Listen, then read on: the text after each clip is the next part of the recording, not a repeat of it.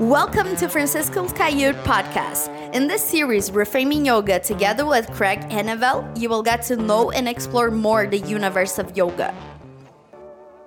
I'm Francisco Kaiut, and this, the name of this project, this uh, series of live sessions, is Reframing Yoga. Uh, new ideas and new content in regards to the way I see that yoga should be practiced nowadays. So here's Craig. Craig is a super dear student of mine, and we'll be talking about a few nice things and interesting subjects today. Hi, Craig. Hi. How are you? Seeing you. I'm doing Good great. you. What are we talking about today? So, Hope it's yoga. um, yeah, we have a few topics to cover, Mhm. but I I thought it'd be helpful to set some context Great. for this this whole reframing thing. So, I thought it'd be a good idea to talk about what the main results yoga can provide. And um, I wrote a list of three. Um, first of which is to balance the nervous system. Second, blood flow. Um, and three, mobility in many different aspects. So, joint, soft tissue, organ, mobility. And Mhm. um, I think in today's topics, the first one, nervous system balance, uh, is I think the key to these these things we'll we'll talk about. So, did you want to sort of elaborate at all on that idea of balancing the nervous system? Uh, I I believe there is a major misunderstanding here because when we talk about balancing the nervous system or the autonomic nervous system, which is the main, uh, from my perspective nowadays with our modern way of living, that is the main purpose of the practice. But that is not necessarily about uh, feeling more relaxed only. It has to be a deep and impactful change in the, the way the nervous system is operating, and it has to be ideally so consistent that will be impactful in the way it operates in daily on daily basis. So away beyond a moment of relaxation, it's impactful impactful change in the in our capacity to move from a sympathetic mode to a parasympathetic mode rapidly and efficiently ideally effortlessly. And that capacity uh, will be tremendously beneficial in regards to our sleep quality, in regards to our chemical balance, and in regards to our breathing pattern as well. And all that combined means it's deeply impactful in our um, uh, metabolic health and that is something we rarely think about. So for me, recalibrating the nervous system is about metabolic health. It's about chemical changes, and as you probably know, that side of our health is um, a stepping stone to be really healthy or to walk it into the realm of diseases, uh, degenerative disorders, and inflammatory disorders as well. So for me, that is very important, but it's a way more powerful than most people um, believe. And why do you why do you think it might be that well at least for myself before finding the Kaiut method um, I really wasn't tuned in at all or knew much about the nervous system and going to yoga classes um, and never really hearing about that. I don't know if it was because I, I didn't have the ears for it yet or Mhm. they just didn't mention it. So Oh, do you, do you mean the they didn't really mention? Are you talking about the the yoga teachers in the yoga field overall? Yeah. yeah, I think so. Okay. I did I did practice um, a few different styles uh, leading up to practicing Kaiut.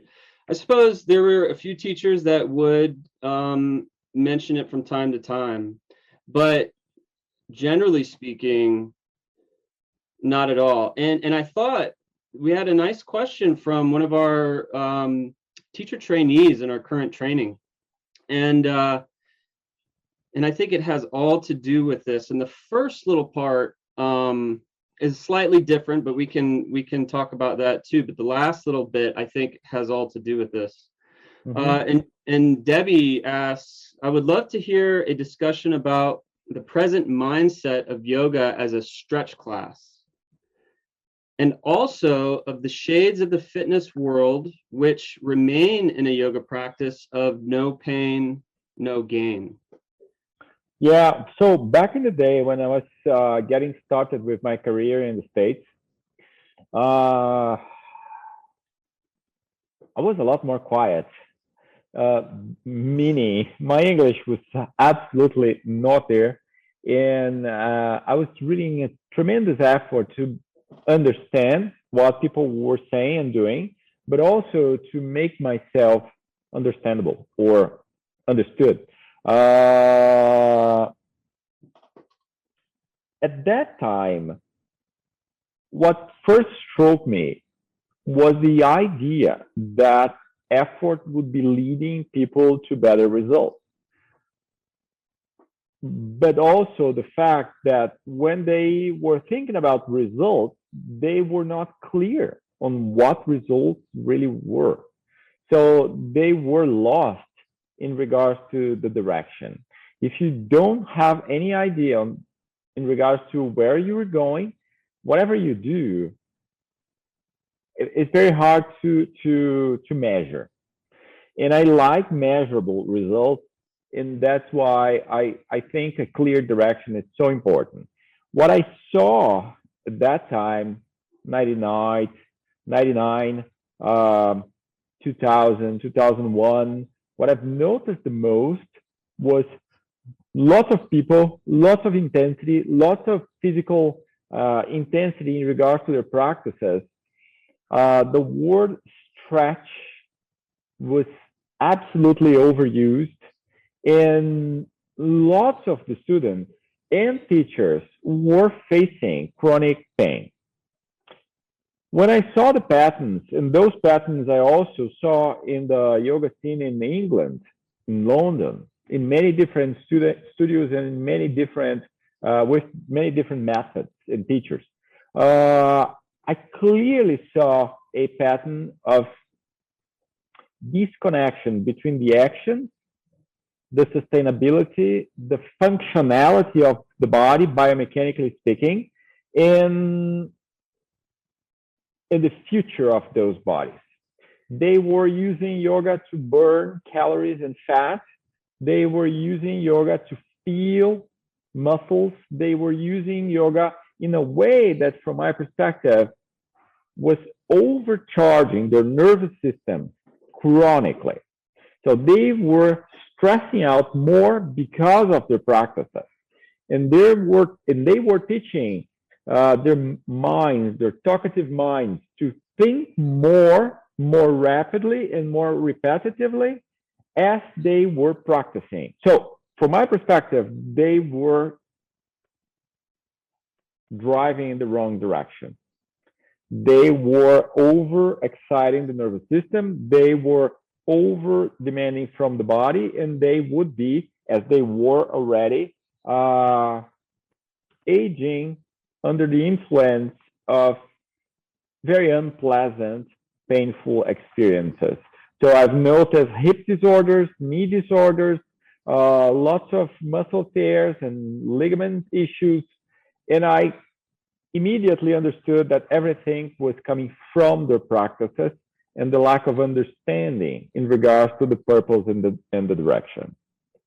So that was the very beginning, and that was very important because it, it made me uh, choose differently in regards to language, and it gave me that understanding gave me a strong, powerful understanding of the way I would like to be doing things differently. Mm-hmm. Yeah, and just reflecting back to when I was doing other things, not only yoga, but working um, in the gym in a certain Mm-hmm. way, uh, and kind of having the same tone as my Mhm. my yoga practice. Um, and i if anybody has this experience, it's quite amazing. If you go, if you're familiar with the Kaiut Yoga method, you go take um, maybe a hot yoga class or a vinyasa class or whatever, and then you go back to the Kaiut Yoga room. th- There's a massive shift in just uh, how you feel for a number of reasons. Not only is the method, uh, as we're saying, uh, different, you could say in many ways, um, but just I don't feel like looking around when I'm in a yoga when a, a Kaiut yoga Mhm. class, uh, and every time I go back to to another practice, I find myself in those old patterns again, and it, they're Mhm. subtle. Uh, but it- it's just kind of cool. I get into a Kaiut yoga space environment, and that nervous system uh, happening or discharge starts kind of We right away, do- and it's it's cool. We do. Um, I it, it's intentional. When I was designing the the methodology, the teaching methodology that we use, I thought about that.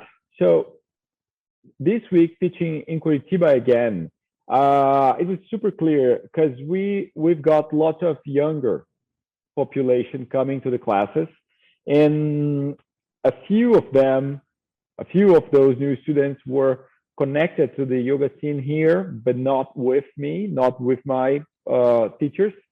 And and many people have had experiences with yoga before, prior to this moment, but they didn't like it. So I've had yogis and I've had people who have tried and didn't like it. The people had, that have tried before and didn't like, their comments were, wow, I've tried yoga many times. I've never uh, felt that, that this was for me. But here, I totally understood why I need it. And it's amazing. I really enjoyed this class because I felt this hip and this shoulder. It was intense and my body needs it and I'm feeling great. And then the the people from the yoga field, they said, it really feels like yoga, but I've never seen something like this before. And I found I found my shoulder and this pain that I have already chronically, and this and that. So everybody is able to uh, to perceive a purpose and a meaning behind the practice. But what is more shocking to most people is the fact that we teach great classes. If you apply the same um, uh, teaching methodology to teach math or to teach history, it's going to work because it's being designed to work as a good teaching methodology.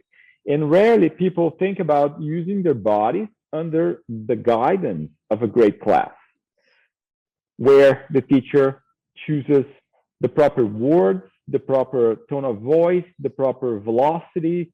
Uh, there is a very technical use of the voice and um, body language and micro expressions and all that is part of the plan to create this experience and to have the student in this more active hearing mode uh, that creates more rapid neurological changes um, neuroplastically uh, plastic uh, speaking.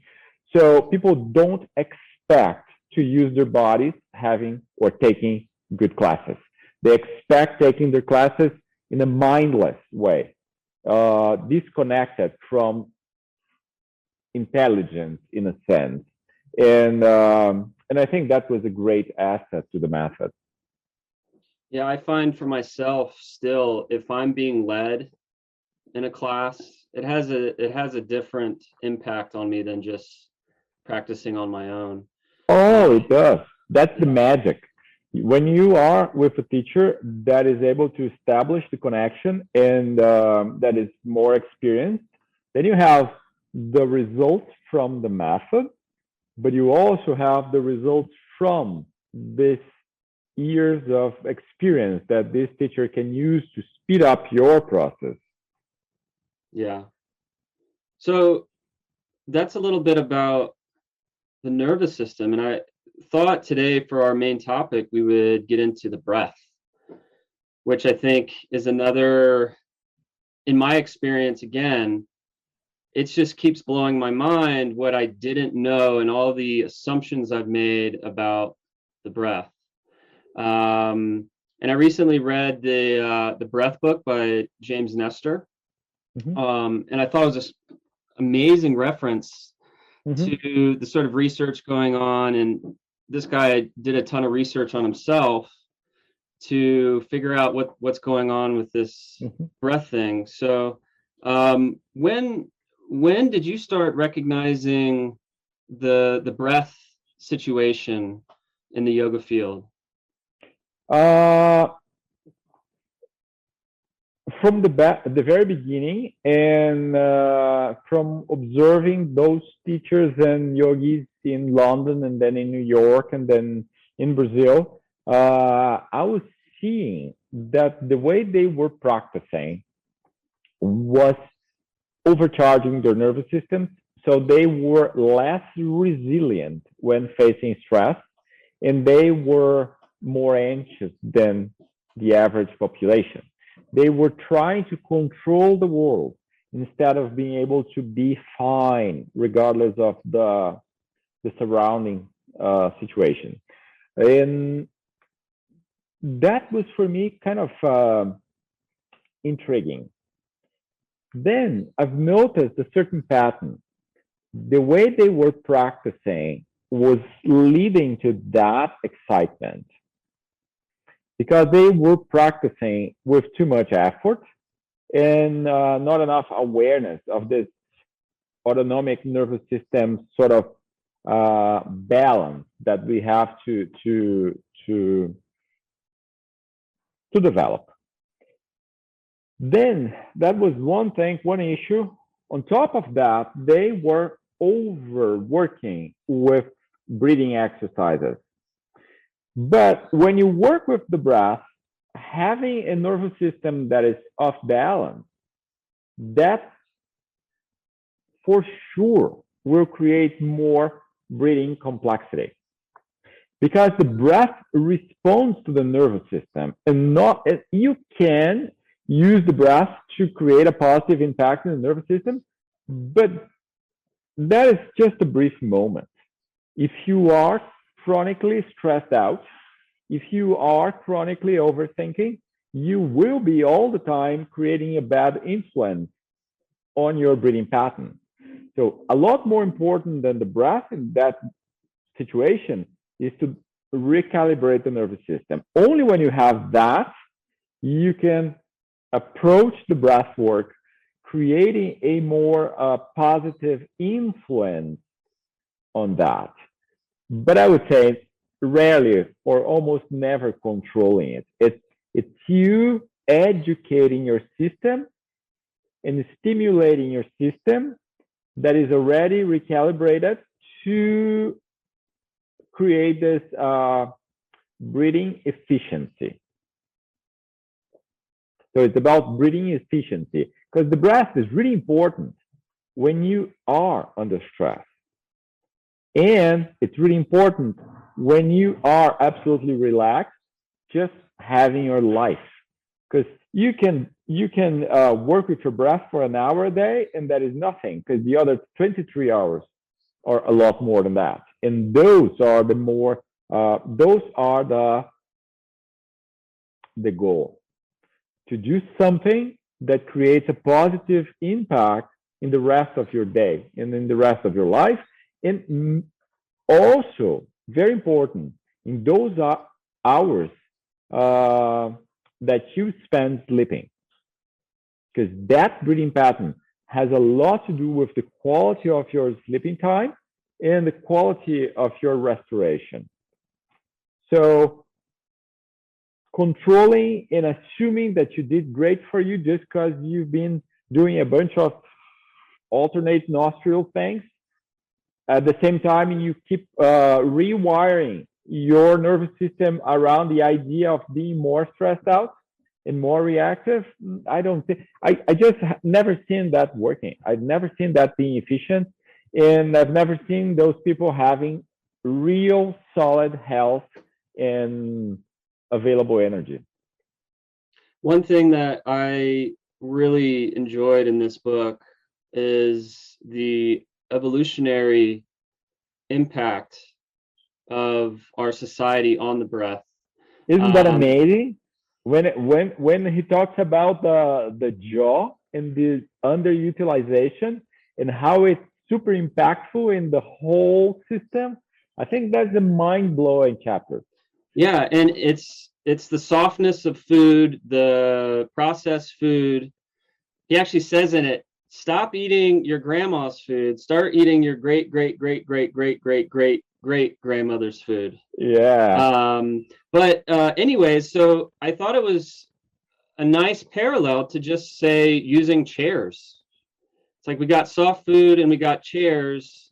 Now we have to adapt the yoga practice to deal with these things. Um, exactly. Um, so if you don't take the chairs in consideration as you design your practice or your classes, then you're not understanding eh, it's not that you're not understanding but you are not actually seeing your students in your own needs. Because we totally can't do that. We can't approach the practice without embracing accepting the fact that we became a seated civilization. Yeah. So i wanted to read this little passage from one of your recent ebooks uh, on mm-hmm. breathing. It says the Kaiut Yoga method cultivates awareness of how every change of the breath corresponds to a change in our nervous system. We practice respiratory mindfulness, which relieves stress and regulates emotion. In the method, there's an understanding that the nervous system is activated by unlocking the shoulder girdle, this is done through movements of the scapula, diaphragm, and rib cage. The consequences are far reaching. When breathing is in this way regulated systematically, the benefits transform our brains. So that kind of leads to this other idea of just the mobility of our ribs and our shoulder girdles. Yeah. So um, when I saw the way those old yogis were practicing, when I noticed that, when I saw the mobility, and some of them were able to, to present lots of mobility, but I didn't think it was either sustainable or balanced. So I brought a more precise attention to the rib cage, and I've noticed that they were not practicing in a way that was effective in uh, creating openness and balanced mobility around the whole rib cage. So the movement between the ribs and the vertebrae wasn't correct. The movement between ribs and between vertebrae and thoracic spine wasn't right. Wasn't right. Uh, and all the accessory muscles involved in the breath were, from my perspective as a therapist, uh, off balance. So seeing all that and also understanding the whole uh, psoas, pelvis, uh, diaphragm uh, phenomena, I thought, mm, I, I don't think people should be working on that before having years of practice, before having a powerful, impactful change in the way their breath, their, their, their natural breath is operating or flowing. And I think that was very correct as well, because I think that forceful breathing um, routine is one of the reasons why yogis quite often lose resilience when facing stress and um, get more anxious as well. So it isn't just the shoulder girdle. No, no. See, and th- this is important because when I when I presented, what I what I told you was the pelvis, psoas, diaphragm phenomena. psoas and pelvis is deeply connected. Psoas is deeply connected to the nervous system. And as I presented in the training, the idea of a friend of mine, the, the muscle of the soul, uh, and the way it interacts with our emotions very dramatically and intensely. Um, so having all that in mind, I thought, nah, I, I don't think we should go there. We we gotta take a step back. We gotta work with the pelvis, the shoulder girdle, and the nervous system, and then we can move towards breathing exercises. And I I think it's fascinating too. Like there's these sort of feedback loops, productive ones and not so productive ones, because the mm-hmm. for example, the nervous system impacts the breath, and the breath impacts the nervous system. Um, so, what do you think about that? I mean, is, it just all about, in the practice at least, uh, the reason why you don't want to be controlling it too much is because you want the the the you don't want to mask exactly anything happening you don't want to mask anything you got to have a clear sense of your reality and of your pattern so mm-hmm. I think that is key. Uh, we yogis, we learn to pretend very well. And we learn to pretend that we are fine and, uh, and that we are in equilibrium, when in fact, very often we are just not. We are just pretending. And that leads to a loop of anxiety that I've been seeing a lot in the in the yoga field. And I've been seeing a lot very experienced yogis aging to uh, a very sensitive nervous system, which is definitely a proof that the practice was not totally uh, correct. Mm-hmm. So I think uh, yoga is a very nice thing, but we have to understand that we will harvest the consequence of our actions and you cannot pretend that you're fine.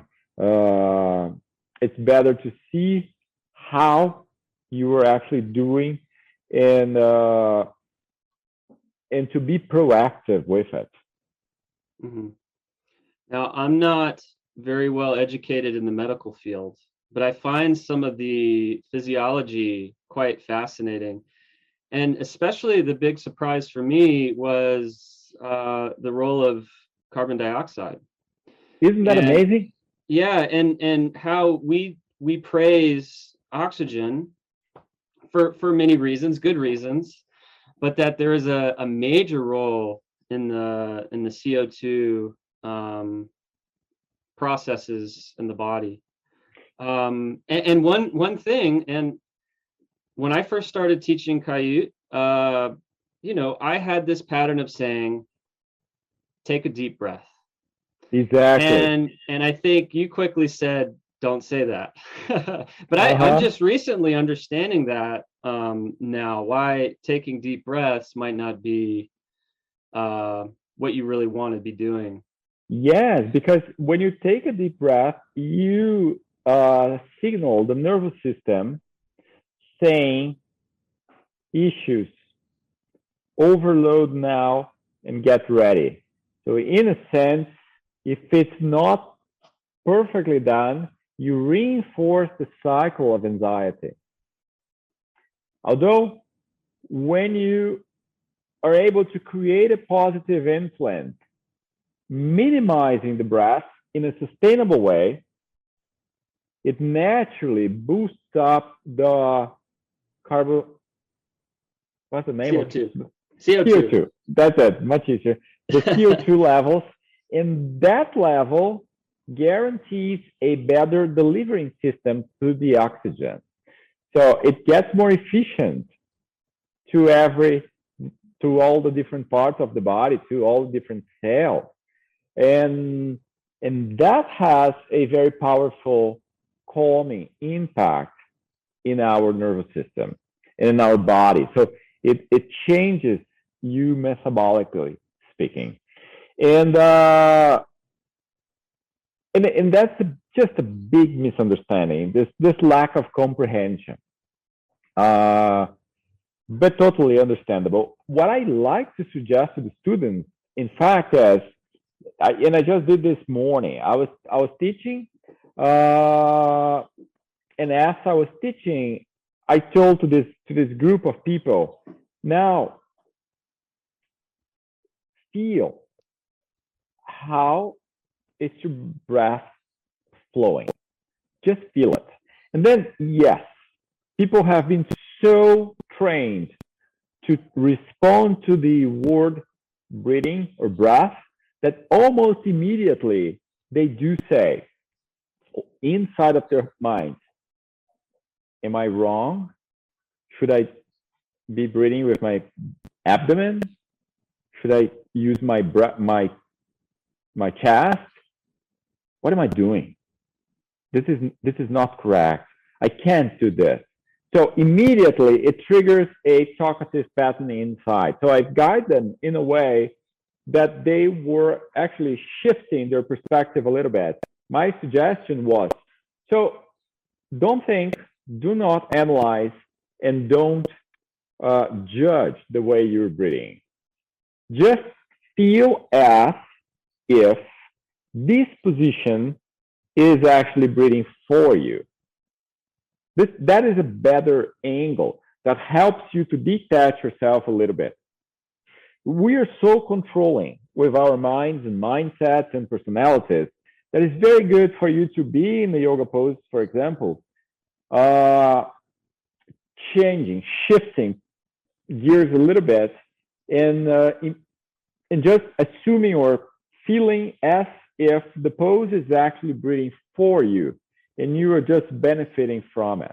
I think that perspective, that point of view, is very helpful in, in creating more of this self-regulation.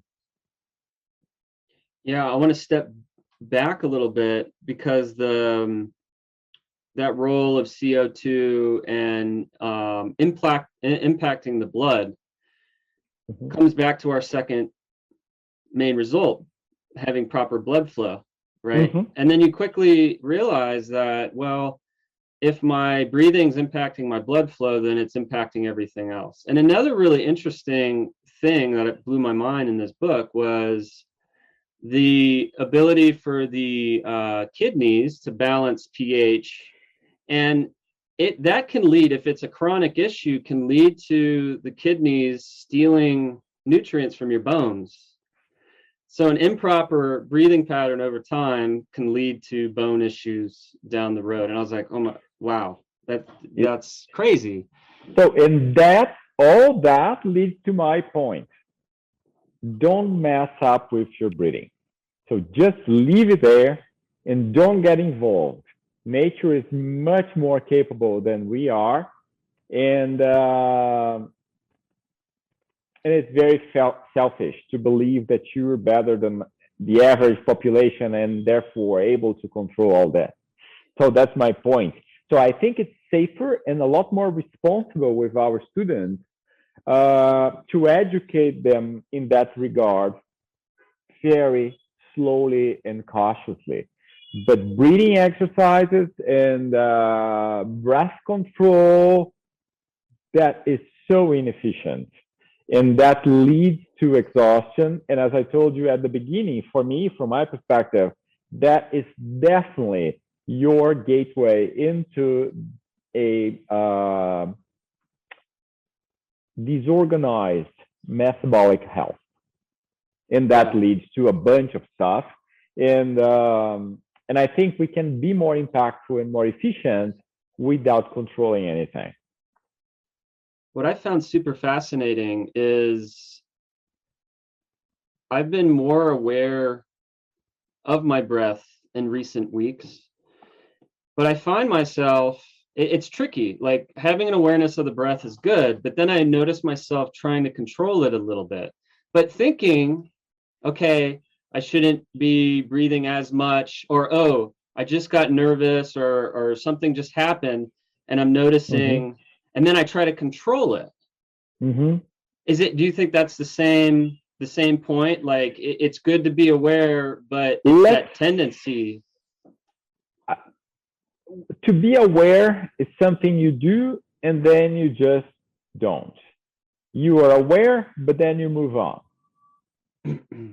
Okay. If you are constantly aware, that leads to a certain level of attachment that will create a charge around a situation that should be absolutely natural. You've never seen a dog controlling the breath or being aware of the breath. The dog is just breathing. And we lose a little bit of that ability when you we pay too much attention to it. Uh, so I think that is something that requires our attention. The fact that we tend to feel and then to get attached. So that is important. Um, also, the body is too locked up, and that has to be healed before we engage a deeper conversation with our breath or before we develop a breath work. And also, I would change the word. I would say, through education, we can create a uh, positive influence over the breathing system or the breath. But it's through education and understanding, and I would say we can create a positive influence Mhm. but remove the awareness and remove the control because those don't work. And even the words people use, they say uh, breathing exercises. No, it couldn't. It, that could not be worked. So if if it's an exercise, the whole mindset you use involves effort and not education. Involves training. And uh, and I know it sounds aggressive, but I think training is more like for dogs. And even for with dogs nowadays, great dog trainers, they know that the dog has to be happy with that activity, with that uh, playful moment, and then they learn how to do things because the dog itself feels great doing and has a great time. So even dog training is no longer like training. It's a, a way more subtle, uh, educational, and intelligent thing. So we humans sometimes we we take too long to catch up. So I know most of this conversation is considering the general population, but we do have, you know, pranayama, all this, these other techniques. Um, do you think there's a time and place where that is relevant? Yeah, I think it does. I think it, it, it uh, we do have to have a uh, understanding of the moment we are living in our life.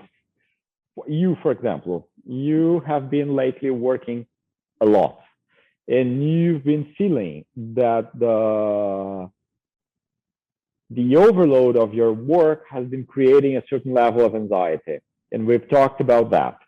Yeah. Knowing that breathing exercises or pranayama would be definitely not the way to go. It was a bad time to read that book. Exactly. Uh, because the, the nervous system is operating at a totally different level.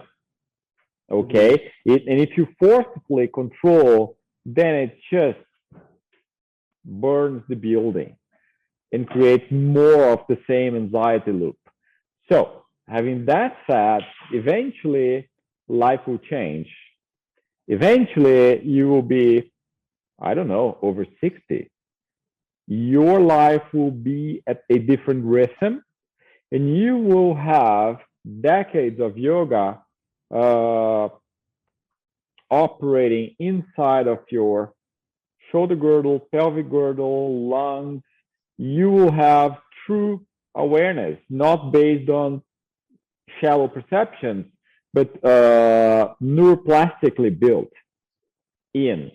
And this will be your hardware. So at that time, then pranayama has a opportunity to exist as a boost of vitality. and not as a source of anxiety. hmm Between now and then, lots of breathing exercises are available, but they are a lot more subtle and they have a lot more to do with education. That's my perspective. So let's talk about that, which is, I would say, fairly new in your repertoire of, of teaching. Maybe you started bringing this up uh, after the pandemic or during the pandemic, which is Yeah. is is the essential breath. Exactly. Um, I'd like you to kind of describe that a little bit. But even in that, when that concept comes to me in class, I still have a hard time with it because, in a in a way, well, go ahead. What, why don't you explain what that actually means? that means the minimum amount of oxygen you can inhale uh, when your body is at rest or in a passive position that is actually sustainable. The sustainability of the approach is the key component. So it has to be an amount that is apparently minimum or actually minimum and that will not lead you to a uh, uh, sigh or feeling breathless or to a deep breath to compensate. So it's really sustainable. Let's say tiny, tiny, tiny. Almost undetectable for the human eye. And it requires no effort. It's the amount of air that your body at rest needs to be alive. And at that minimum amount, under relaxation, you optimize the equilibrium between CO2 and oxygen. You create a natural uh, equilibrium in your nervous system as well and it slows down the chemical metabolism in your system. Uh, it changes the way the oxygen will be delivered to the cells, and it changes the way the waste material will be removed from the cells. So everything uh, operates at a higher level of efficiency and that is only available if your mind is at rest. Yeah, it, And, it- and most of us, if mhm. we do it right, regardless of the time of the day, we will nap, which is perfect because that means your system needed to rest more than you thought. Mhm. If you don't fall asleep, probably just the awareness of the essential breath will be enough to take you to a meditative state. But even meditation, if there is exhaustion in the system to be rested, isn't the case. So, uh, if you do it properly, the essential breath will present you with these two options. If you're fine, you drift into a meditative state. If you're not fine, you drift into a sleep state. So, and then you definitely allow nature to operate, creating equilibrium for you instead of trying to forcibly uh, act in the direction that you believe is right right now. Yeah. It's it's insane because I I understand all this conceptually, intellectually. And and when I first started playing with it, I would be out of breath. I'm like, what's going on here? And I quickly realized, well, I'm trying to control it. Yeah. So But this, I- this is why the essential breath is not the first one. The first one is one step behind, and the first one is to be aware of the breath without connecting with it at all. Is the perception of the breath with no analysis, with no control, and with no judgment. So so then the essential breath is there is a subtle action involved. Is that right? is it is there an action okay so say say you've mastered the first part i'm just observing it would that be the essential breath would that be if you're absolutely calm the essential breath but then from that level you can drop it down more so is that the action? So where how does it drop down more it's an influence not an action. Okay. You through, through understanding you create a positive influence. Like your Mhm. dad have had a positive influence over you. It's an influence not necessarily an action okay? Let's say your dad was or is a guy that uh, was a landmark in your history, in your life. It was positive. Uh, you remember some of his values and positive behaviors, and you like when you see some of that moving through you. That is an influence, a positive influence. And you've had that from some of your mentors, and you've had that. You, you have a very nice relationship with your boss You've mentioned that, and it's a, it's a figure that it creates a positive influence over you because there is admiration and respect, and and you see some of their behaviors, and you feel like, wow, this is a nice nice thing. I'd like to have some of that as part of me. Uh, sometimes in the way you perform professionally, sometimes in the way you interact with your spouse it's crazy it's and on and not it's it's not intentional and, and i think that's your point. Yeah. It's like you sort of just absorb it. Yeah so anyways. you you understand the first part you become more knowledgeable and eventually you will see that you're under this influence positive influence that is coming from your process of educating yourself in a particular regard Yeah. Very cool. Very cool. So a minute ago, you mentioned napping. And it's so funny. New students, I, I see it all the time. They see falling asleep in class as wrong. And we quickly have to re-educate saying, no, actually you wanna you wanna let that happen at, at all costs.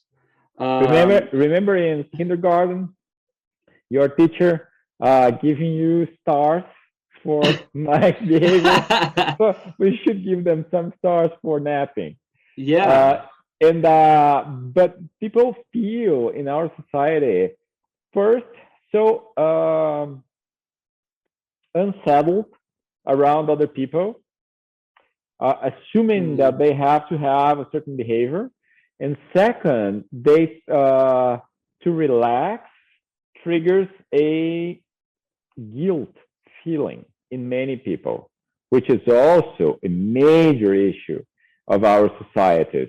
And our work as teachers is to help people to feel at ease around other people uh, because we are social animals. Interaction is part of our nature. Uh,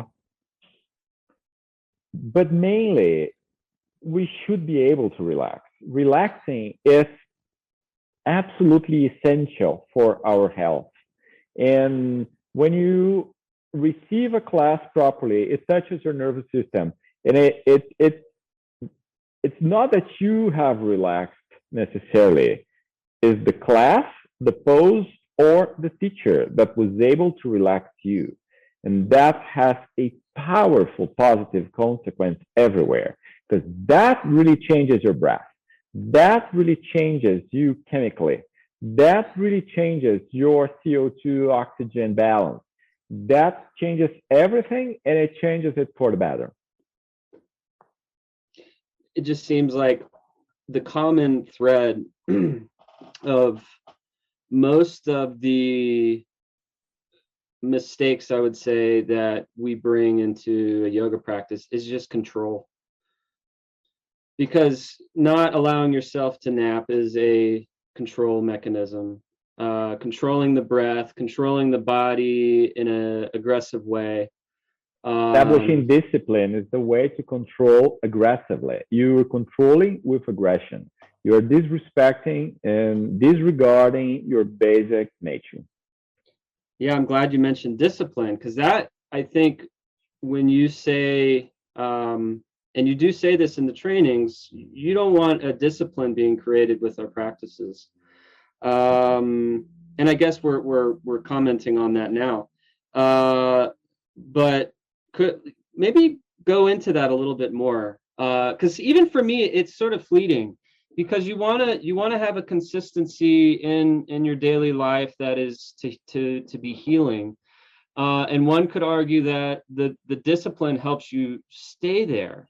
But i think um you know perhaps it's having a discipline so much that you're aggressive to yourself for example. Well, Um, Craig, uh, I, I again, uh, if you're practicing under the influence of discipline, let's use the under the influence idea, okay? Because you could be under the influence of alcohol or drugs or whatever. Uh, I prefer you practicing under the influence of self care and self love than practicing under the influence of a rigid mindset. Even if we argue about the nature of this word, this particular word, even if we talk about the meaning and the origin of this word, and even if I'm totally wrong, discipline implies rigidity. And rigidity is the absolute opposite of a yoga practice. So I prefer to be under the influence of my uh, capacity to be uh, kind with me, consistently kind, because I understand the value and the positive consequences that I'll be harvesting from the practice. and it's uh, especially in a teacher training it's a very fine line because if you if you go down that path and you end up not practicing and then you create this other loop of anxiety because i'm not practicing so then you're on the mat you, you know it's just this vicious cycle Yeah, but Um, discipline, discipline will make you eventually to leave your spouse on the side, your friends on the side, because you gotta do this, and this is the time. yeah that, that, Although- that reminds me of the beginning of the pandemic when you would say don't separate yourself from your your pets. Practice with your family there. It's interesting Yeah, and, it's, and it's super nice to hear Yeah, and and everyone. I mean, if you need a perfect environment to practice, that means your practice is it's already rigid. Yeah, and you know, you know me, you know, you know the the place I practice daily is in the mid in the middle of everything. People moving, pets walking on my mat, and sometimes kids and and there is noise and people coming to work and and that's that's life. That's life. It's about to be highly functional and available in creating a positive impact in our surroundings uh, lightly. I've never seen a disciplined practice that was able to cope with that which means for me that rings a bell because then you have a practice that doesn't deal with life. And that is apart from the people you love and from the things you love. And i i i don't see how could how it could make sense. I think that is a a model of practicing that totally doesn't match me and it doesn't match most of my students.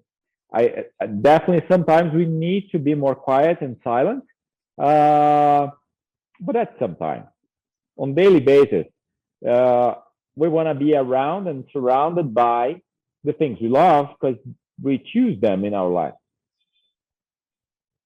Beautiful.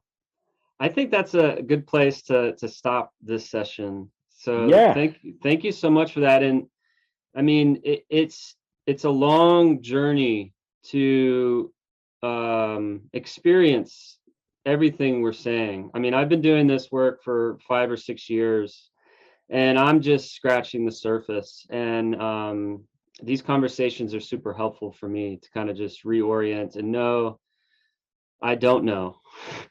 and and to be and to be open to you know learning more and more about myself and this this recent breath sort of um uh understanding after reading this after the trainings and stuff just point to how much i don't know and how much i'm not aware of. Uh so thanks again for for kind of showing me and us and and your students uh that there's so much more to to yoga and um that's why we want to reframe it because it's so we gotta powerful. reframe it. We gotta reframe it. We got yeah we gotta reframe it.